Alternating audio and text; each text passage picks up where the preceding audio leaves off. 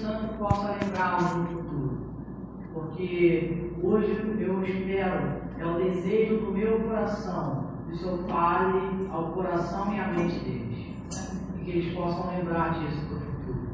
Em nome do Filho amado Jesus. Amém. Se eu estivesse sentado onde vocês estão hoje, isso seria mais ou menos há 15 anos atrás. A pergunta era justamente essa: se Deus realmente existe. E existem argumentos e mais argumentos filosóficos mostrando a evidência de que Deus existe. Não são argumentos né, laboratoriais, como nós vemos em tudo de ensaio, provando que o Senhor Jesus, que Deus realmente existe, mas são outras evidências dentro do universo. Mas o tempo foi se passando. Hoje eu tenho quase 30 anos. E esses estudiosos que nós chamamos de apologetas ou apologistas, eles entenderam o seguinte, que hoje em dia muitos se acostumaram com a ideia de Deus. Muitos, às vezes, até para fugir desse confronto, desse questionamento, dizem que acreditam em Deus. Mas, ao mesmo tempo, não estão nem aí. Então, ao invés de darem argumentos né, sobre a existência de Deus, eles fazem a seguinte pergunta: Que diferença faz então se Deus existe? E então eles vão para um outro caminho, por um caminho onde a visão de mundo não inclui o Senhor Deus. Eu posso perguntar aqui para os adolescentes: que diferença faz para você se o Senhor existe, se Deus existe? Se eu chego aqui para muitos de vocês e começo a conversar e entro numa roda de conversa, e se eu começasse a conversar provavelmente sobre Star Wars, se eu estivesse conversando sobre Naruto e tantos outros animes que eu sei que vocês assistem, né, seriados que eu sei que vocês assistem, vocês estariam por dentro de todas essas narrativas que existem por aí. Vocês saberiam conversar comigo e falar sobre as ideias que esses desenhos trazem. Mas eu pergunto novamente: que diferença faz se Deus existe, se quando eu converso com alguns de vocês, poucos ou nenhum sabe conversar sobre uma narrativa bíblica? Um jovem aos 20 anos, ele teve esse questionamento se o Senhor realmente existe, se Deus existe. E então, estou falando de um jovem norte-americano, ele foi para o seminário. Dentro da universidade dele, ele poderia escolher uma disciplina dentro da cadeira de religião. Então, ele foi lá estudar o Antigo Testamento. Ele escolheu lá uma matéria do Antigo Testamento que ele foi estudar porque ele queria responder o questionamento do coração dele: Deus existe? Chegando lá nesse seminário, o próprio professor também não tinha certeza já estava contaminado com uma visão que nós chamamos de secularista, que exclui Deus. Então ele só explica fenômenos. De outra forma, nós temos também o que uma certa adolescente perguntou para mim há um ano atrás, mais ou menos, perguntando: será que essa é a realidade que realmente é verdadeira? Será que não existe uma Matrix? Provavelmente alguns já assistiram esse filme e sabem que existe uma realidade em que né, o tal do doutor Anderson ali, o senhor Anderson vive, né, e depois tem a outra onde ele é um uma outra realidade. E então eles dizem que a matriz é a realidade. Então essa adolescente ela me pergunta: será que então é, a realidade não é aqui? Será que nós podemos conhecer realmente a verdade? Será que a verdade não é outra que nós não conhecemos? E essa é uma ideia da filosofia muito anterior, a filosofia kantiana. Kant, né, explicando aqui para vocês, se você abrir a janela do seu quarto e dar de cara com uma árvore, ele vai dizer que você não está diante de uma árvore. Vai dizer que você está diante de um processo fenomenológico, vamos dizer assim, um fenômeno que né, inundou ali os seus olhos e você tem diante de si ali aquela árvore. Mas se uma outra pessoa olha de uma outra árvore ou de uma outra janela, ela vai ter uma outra visão sobre aquela árvore. Então ele chega à conclusão de que então não há verdade e que o mundo real realmente para ele não existe. Nós não conseguimos alcançar ou enxergar a realidade do mundo real. Só que você tem a certeza de que se você apresentar no seu quarto, você viu uma árvore, ela é uma árvore. Se o outro que está do outro lado da rua enxergou a árvore, ela é uma árvore, você pode sair da sua casa, chegar lá pergunta que a gente faz para Kant é: como é que você sabe então que o mundo real nós não conhecemos e como você sabe que o mundo real existe? Então, por si só, a ideia de Kant cai por terra. Você pode ver que no Matrix tem aquelas letrinhas, e para ele os fenômenos é aquilo que nós enxergamos. E as letrinhas para ele seria esse mundo real inatingível. A filosofia de Kant atinge o mundo e, ao seu extremo, nós chegamos até no relativismo, em que alguns vão dizer: se você pegar um cacho de uva, eu tenho um, cacho de uva um cacho de banana, vamos pegar um cacho de banana. Aí você pegou uma banana, ela é uma banana. Só que essa banana que você está na mão, a outra banana não é a mesma banana que você pegou. E assim por si só a terceira. Então você não poderia dar um nome, como se você fosse nomear, seria aquela banana, seria a banana 1, a banana 2, a banana 3 e por aí vai.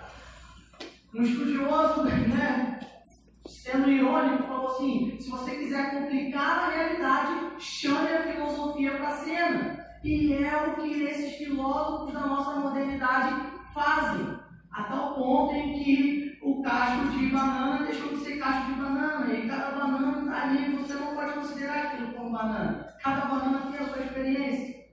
Assim, desse modo, você nunca chega à verdade, você não conhece a verdade. Só que quando nós estamos diante da realidade prática, nós sabemos que nós conhecemos a verdade.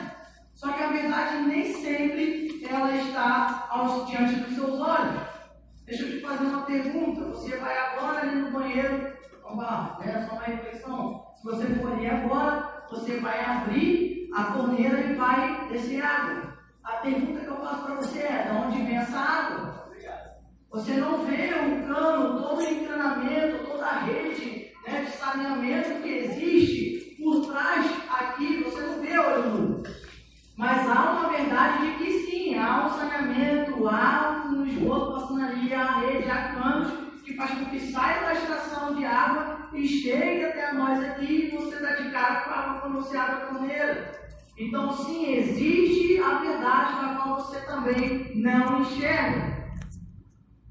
Não necessariamente você precisa olhar para algo e dizer é verdade, porque você não enxerga.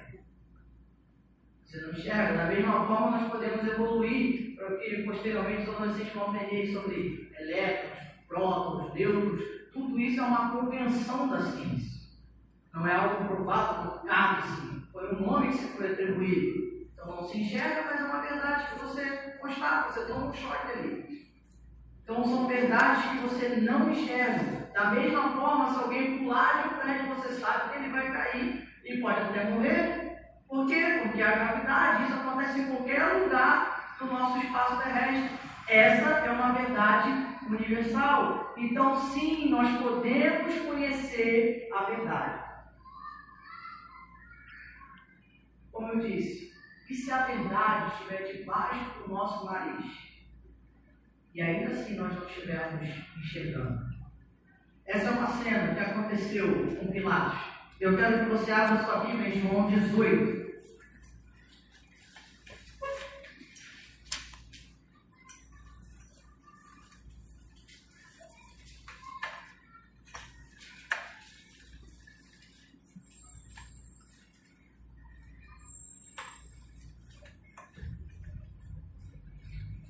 João capítulo 18, versículo 33.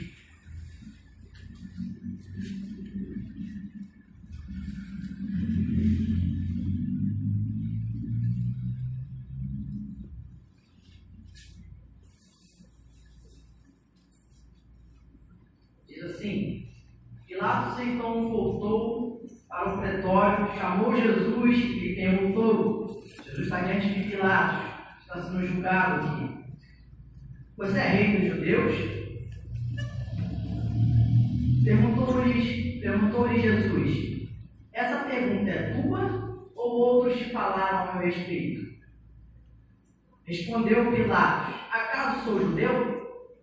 Foram seu povo e os chefes dos sacerdotes que o entregaram a mim.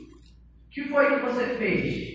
Disse, disse Jesus: O meu reino não é deste mundo. Se fosse, os meus servos lutariam para impedir que os judeus me prendessem. Mas agora, o meu reino não é daqui. Então você é rei, disse Pilatos.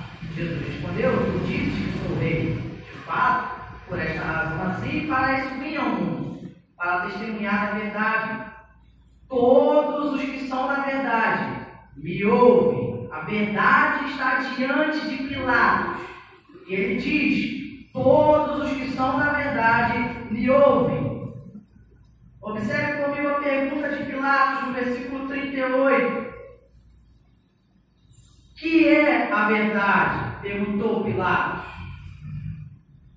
Ele disse isso e saiu. Ele disse isso e saiu novamente para onde estavam os judeus. Ele disse: Não acho nele motivo algum de acusação. A pergunta de Pilatos é, não é a pergunta de hoje. Porque hoje nós já afirmamos de que não há verdade, mas a verdade está debaixo do nariz de Pilatos. Ele está olhando para Jesus, no qual ele está julgando. E então ele está diante da verdade, porque se nós voltamos alguns capítulos anteriores de João, no capítulo 14, no verso 6, nós sabemos que ele diz: Eu sou o caminho, a verdade e a vida. A verdade está diante de Pilatos, mas Pilatos não enxerga que a verdade está diante dele. E ele pergunta: Que é a verdade? Um outro ponto que eu vejo extremamente importante aqui, de, que prova que o nosso Senhor Jesus Cristo é Deus, é de que ele chega diante dos outros e diz: não há motivo de acusação, o nosso Senhor é perfeito, nele não há pecado. Está explícito aqui, não há motivo de acusação vindo da boca de um ímpio que afirmou agora uma verdade a respeito do próprio Deus que está diante dele, o Senhor Jesus, mas ainda assim ele é cego. A cegueira é um dos temas que João está mostrando. Logo em seguida, no capítulo 1, nós vemos isso. Nós temos ali Natanael, que ele pergunta: pode vir alguma coisa boa de Nazaré? E então o Senhor Jesus mostra que o conhece debaixo de uma figueira. A grande dificuldade, o absurdo do mundo hoje é saber que existe um Deus que é pessoal, que ele existe e atua na história. Essa é a dificuldade de hoje. É saber que existe de fato um Deus que é uma pessoa que caminha na nossa história, age na nossa história e está agindo na nossa vida. É a dificuldade que está acontecendo aqui. A verdade está diante de Pilatos, mas Pilatos é cego diante da, da verdade e ao mesmo tempo faz uma afirmação fenomenal sobre o ser de Deus, sobre a característica de Deus. Não há nele dolo, não há nele pecado, não há acusação alguma.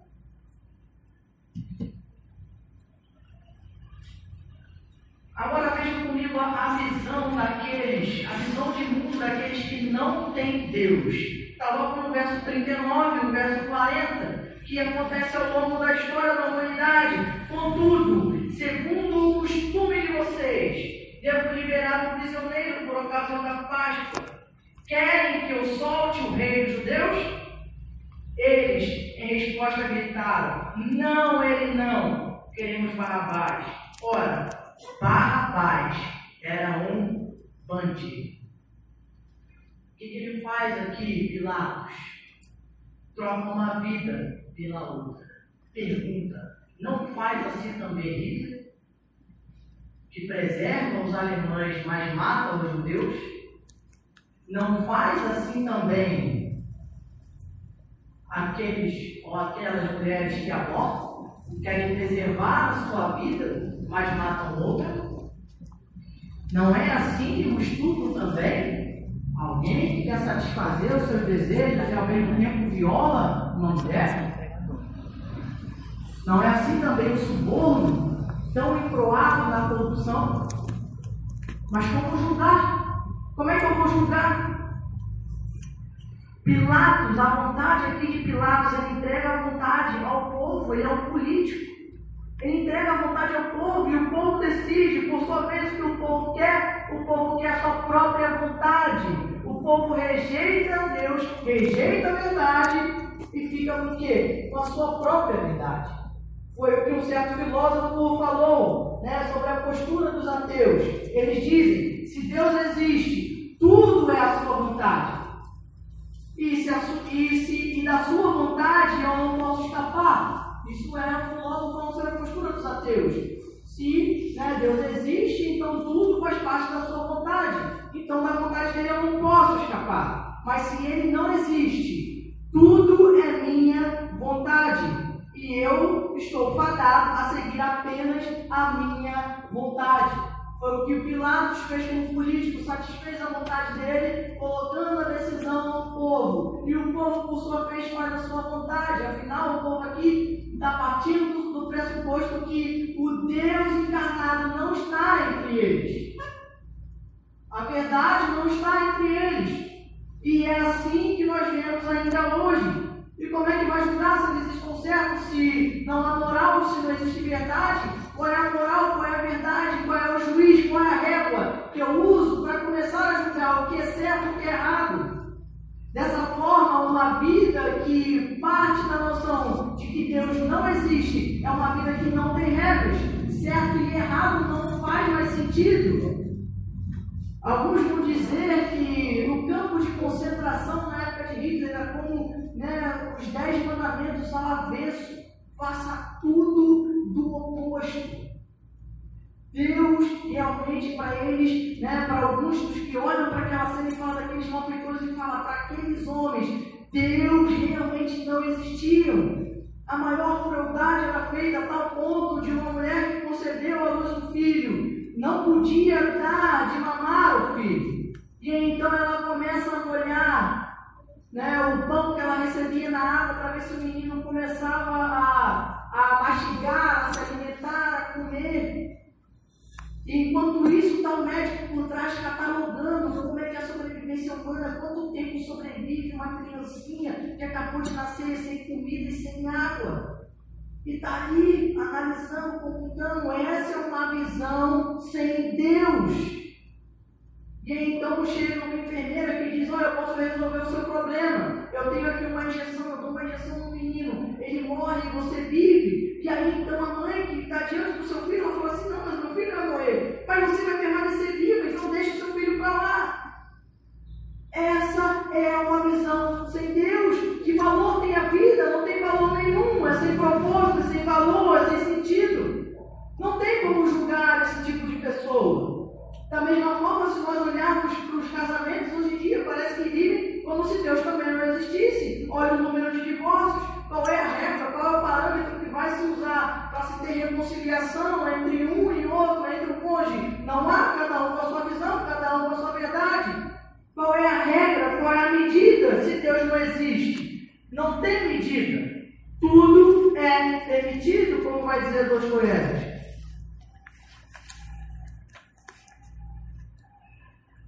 Não vai mudar se a nossa postura for mostrar que a história humana de uma visão sem Deus é absurda. Então aqui eu concordo sim com os apologistas atuais que nós precisamos mostrar como é uma visão sem Deus, como é uma visão sem a verdade. E então, agora eu vou mostrar como é que é uma visão com Deus, uma visão em que Deus é uma pessoa e ele se relaciona. Eu quero mostrar na prática da narrativa bíblica como isso funciona, como é essa tolice como Deus age na história do seu povo. Eu quero que você abra comigo a Bíblia, em Isaías 32. Nós vamos ler aí alguns um pedaço grande aí de Isaías. Isaías 32.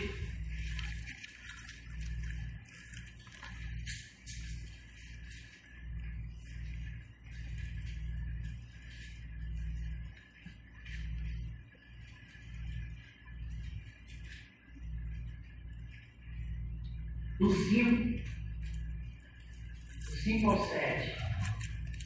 Olha como é que é o tolo, Bíblia chama o tolo, aquele que vive sem Deus.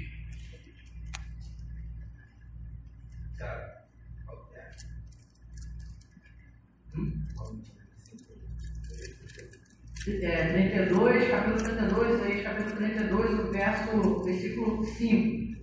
O tolo já não será chamado nobre, e o homem sem caráter não será tido e o homem sem caráter não será tido em autoestima, pois o insensato fala com insensatez e só pensa no mal. Ele pratica a maldade espalha mentiras sobre o Senhor. Deixa o faminto sem nada e priva de água o sedento. As artimanhas do homem sem caráter são perversas. Ele inventa planos maldosos para destruir, com mentiras, o pobre, mesmo quando a súplica deste é justa. Aclara para nós como é que é a visão de uma pessoa sem Deus. Uma tolice. Vamos para a nossa narrativa, Isaías 36.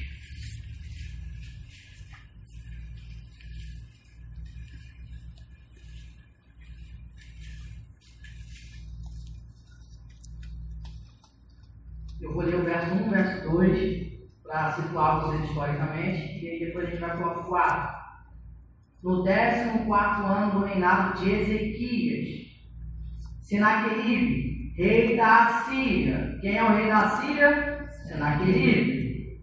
O reinado de Ezequias, o rei de Judá, Judá e Jerusalém.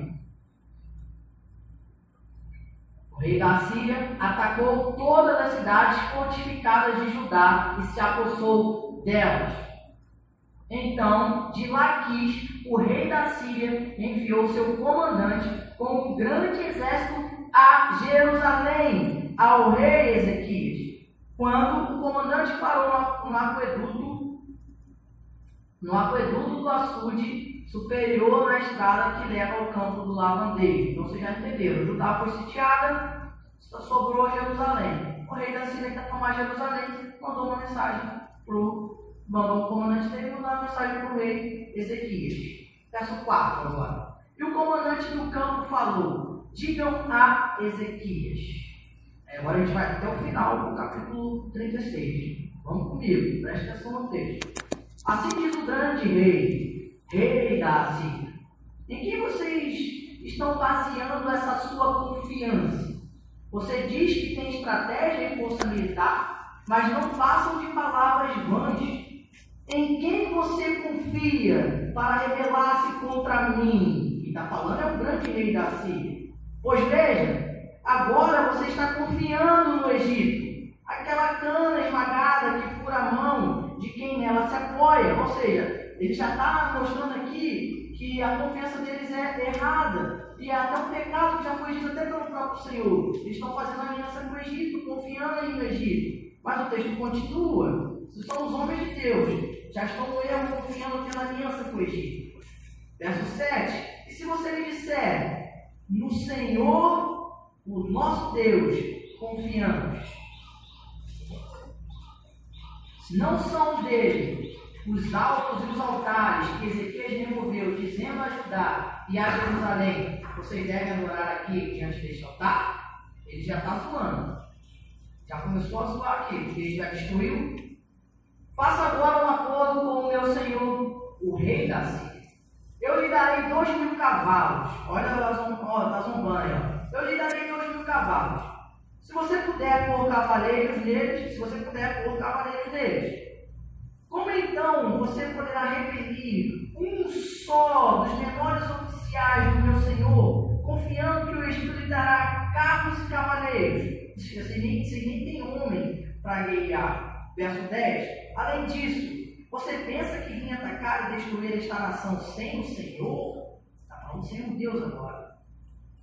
Continua zombaria. O próprio Senhor me mandou marchar contra esta nação e destruí-la. Veja como é que é a visão daqueles que estão sem Deus. Nós vemos que Pilatos, ao mesmo tempo, é cego quanto a verdade, mas afirma uma verdade acerca do Senhor Jesus. Da mesma forma, nós vemos aqui que ele está zombando de Deus e falando que o Senhor, ou seja, usou aqui a palavra do Senhor contra, a favor dele mesmo.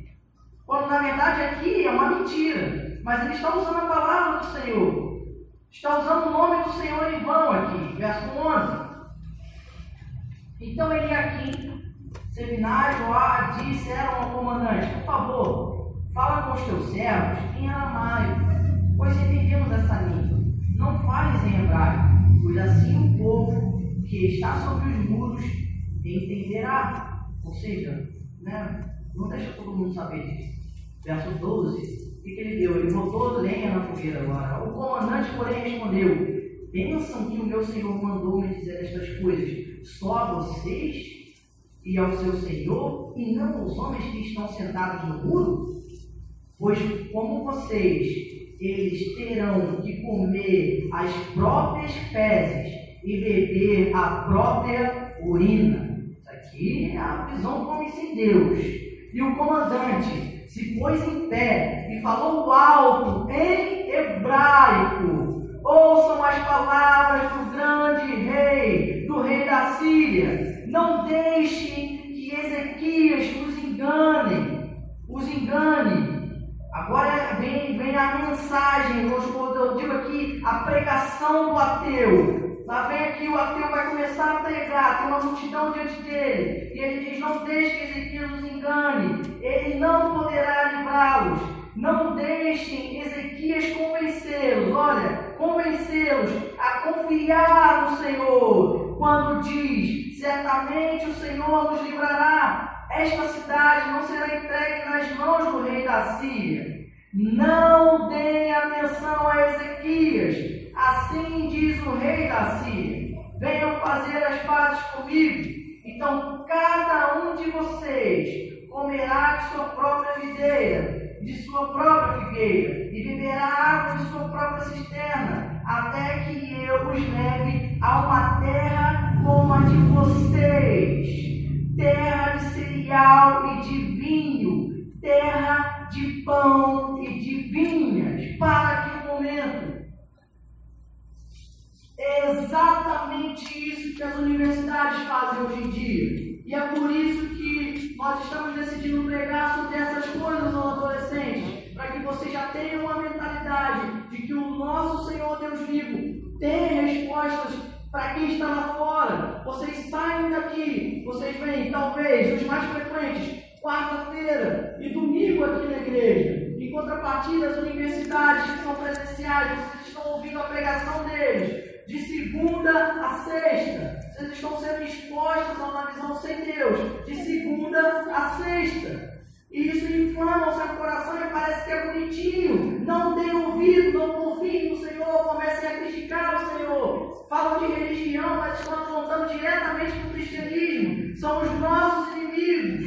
E então eles começam a falar, e volta aqui no 17, até que os leve a uma terra como a de vocês. O grande rei da Síria se identifica agora como o Deus de Israel. Lembra que em Êxodo 20, ele, o próprio Deus se identifica como aquele que tirou o povo de Israel da terra da escravidão. O que, que ele está falando aqui? Olha, eu vou tirar vocês dessa terra, vou dar a terra que vocês merecem, vou dar uma terra melhor, a terra como a de vocês. Eu, o grande rei da Síria, Lembra da promessa do Senhor, né, de que a terra manda leite e mel? Ele está falando aqui, ó, terra de cereal e de vinho, terra de pão de vinhas. A identificação que o Senhor faz em Êxodo 20, o grande rei da Síria faz aqui agora, como agora sendo o Deus desse povo aqui, se eles fizerem as pazes.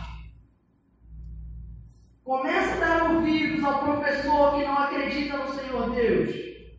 Começa a dar ouvido a aborto, esses pronomes neutros que começam a surgir por aí. Tudo que nós vemos que é contra a realidade. Tudo que nós vemos que é contra nós, contra a família. E prometem coisas. Tudo podridão. Verso 18. Não deixem que Ezequias os engane quando diz que o Senhor os livrará. Alguma vez o Deus de qualquer nação, olha a ousadia, o Deus de qualquer nação livrou sua terra das mãos do rei da Síria? Onde estão os deuses de. Ele começa a citar os deuses que ele conhece agora: de Amate e de Abade. Onde estão os deuses de Sepharvaim? Eles livraram Samaria das minhas mãos? Quem dentre todos os deuses dessas nações conseguiu livrar a sua terra? Como então o Senhor poderá livrar Jerusalém das minhas mãos? Rei da Síria falando isso. Mandou o comandante dele falar, o comandante agora está pegando para todo mundo, está falando a todo mundo. Antes era só os que entendiam ali. Mas não fala hebraico não, aí já falou mais alto ainda. Mas o povo ficou em silêncio, verso 21, e nada respondeu. Porque o rei dera esta ordem, não lhe responderam. Então o administrador do palácio, Eliakim, filho de Uquia, o secretário Sebne, o arquivista Joá, filho de Azar, com as vestes sagradas, com as vestes, rasga, as vestes rasgadas, foram contar a Ezequias o que dissera o comandante. Eu quero que você pule agora lá para o verso 14.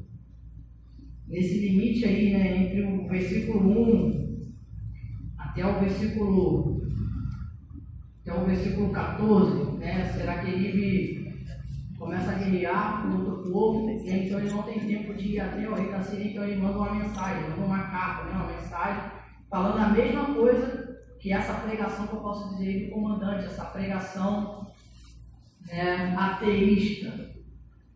E aí então segue, né? Segue, vamos seguir aí, 14. Ezequias recebeu a carta das mãos do mensageiro em Aleu.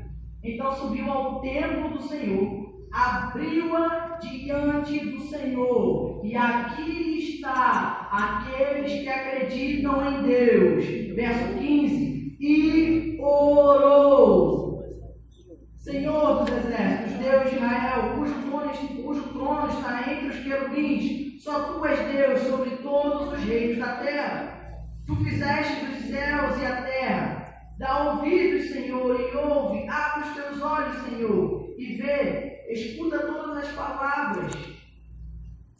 Escuta todas as palavras que Senaqueribe enviou para insultar o Deus vivo. O Deus vivo. É verdade, Senhor, que os reis assírios fizeram todas essas nações e de seus territórios no deserto. Atiraram os deuses dela no fogo e os destruíram Pois em vez de deuses, não passam de madeira e pedra, moldados por mãos humanas. Agora, Senhor nosso Deus, salva-nos das mãos dele, para que todos os reinos da terra saibam que só tu, Senhor, és Deus.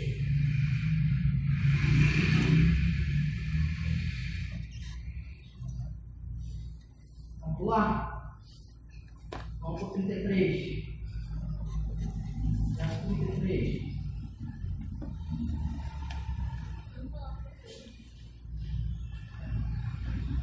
Por isso, assim diz olha,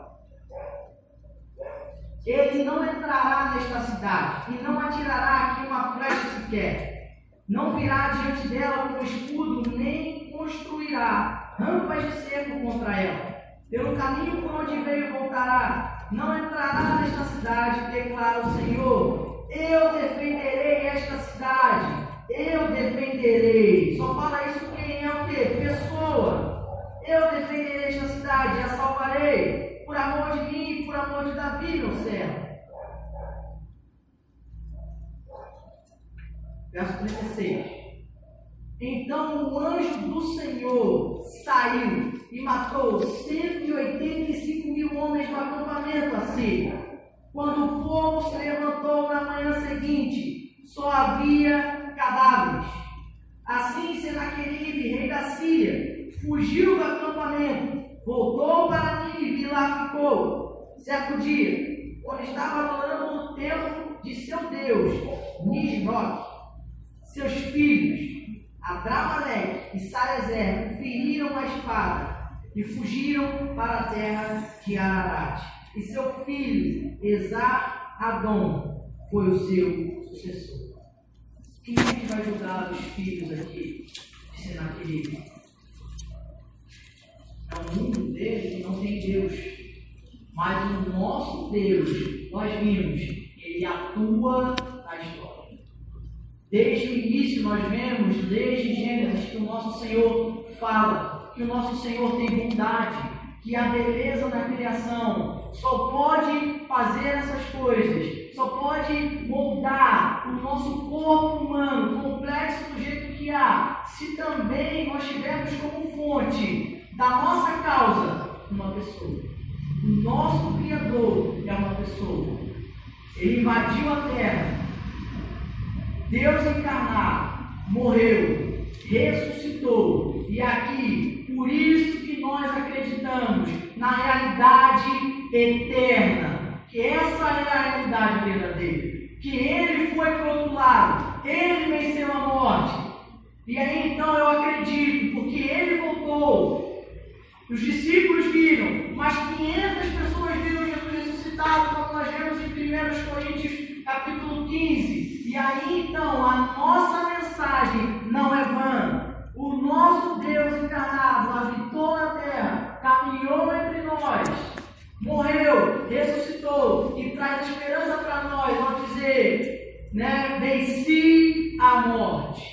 É por isso que a nossa vida tem esperança. É por isso que a nossa vida é com alegria, apesar de tristezas, porque nós sabemos que existe uma realidade celeste e então nós vivemos de acordo com o nosso Salvador.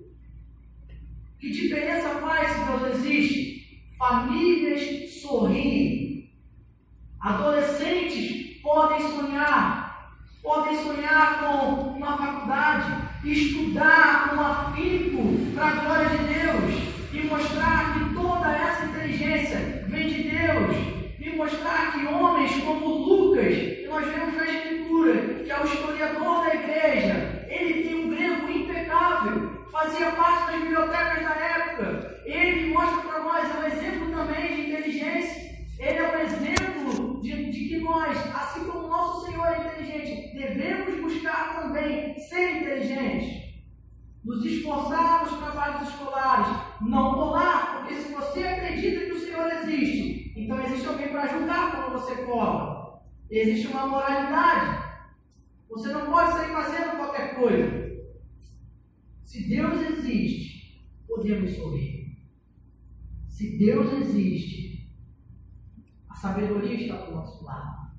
E sabedoria é viver bem ao lado do Senhor. Que você tenha essa esperança cravada no seu coração. Você saia sabendo hoje que o nosso Deus responde às dúvidas. Ele não tem medo de responder às dúvidas do seu coração. E que você pode sorrir, você pode sonhar, e que tudo de bom vem do nosso Deus. E é por isso que nós também buscamos a bondade nesse mundo e uns para com os outros. Vamos orar? Pai amado, crer no Senhor é algo miraculoso.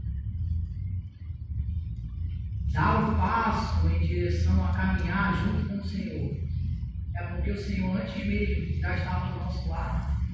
Nós não vimos. Talvez como Pilatos, nosso coração pergunte que é a verdade, o Senhor já está do nosso lado há muito tempo.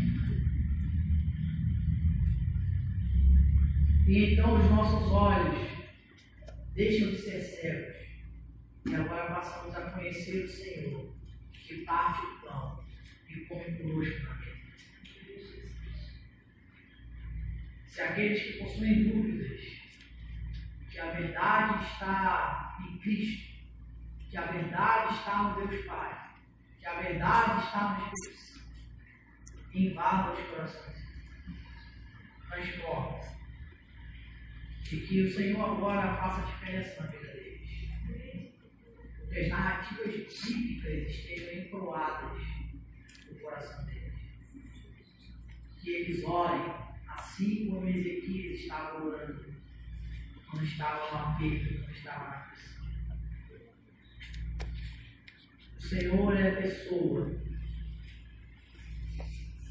que caminha pela sua igreja. O Senhor é aquele que traz reconciliação. Senhor traga reconciliação ao coração que está em tempestade. É o que eu te peço. Em nome de Jesus. Amém.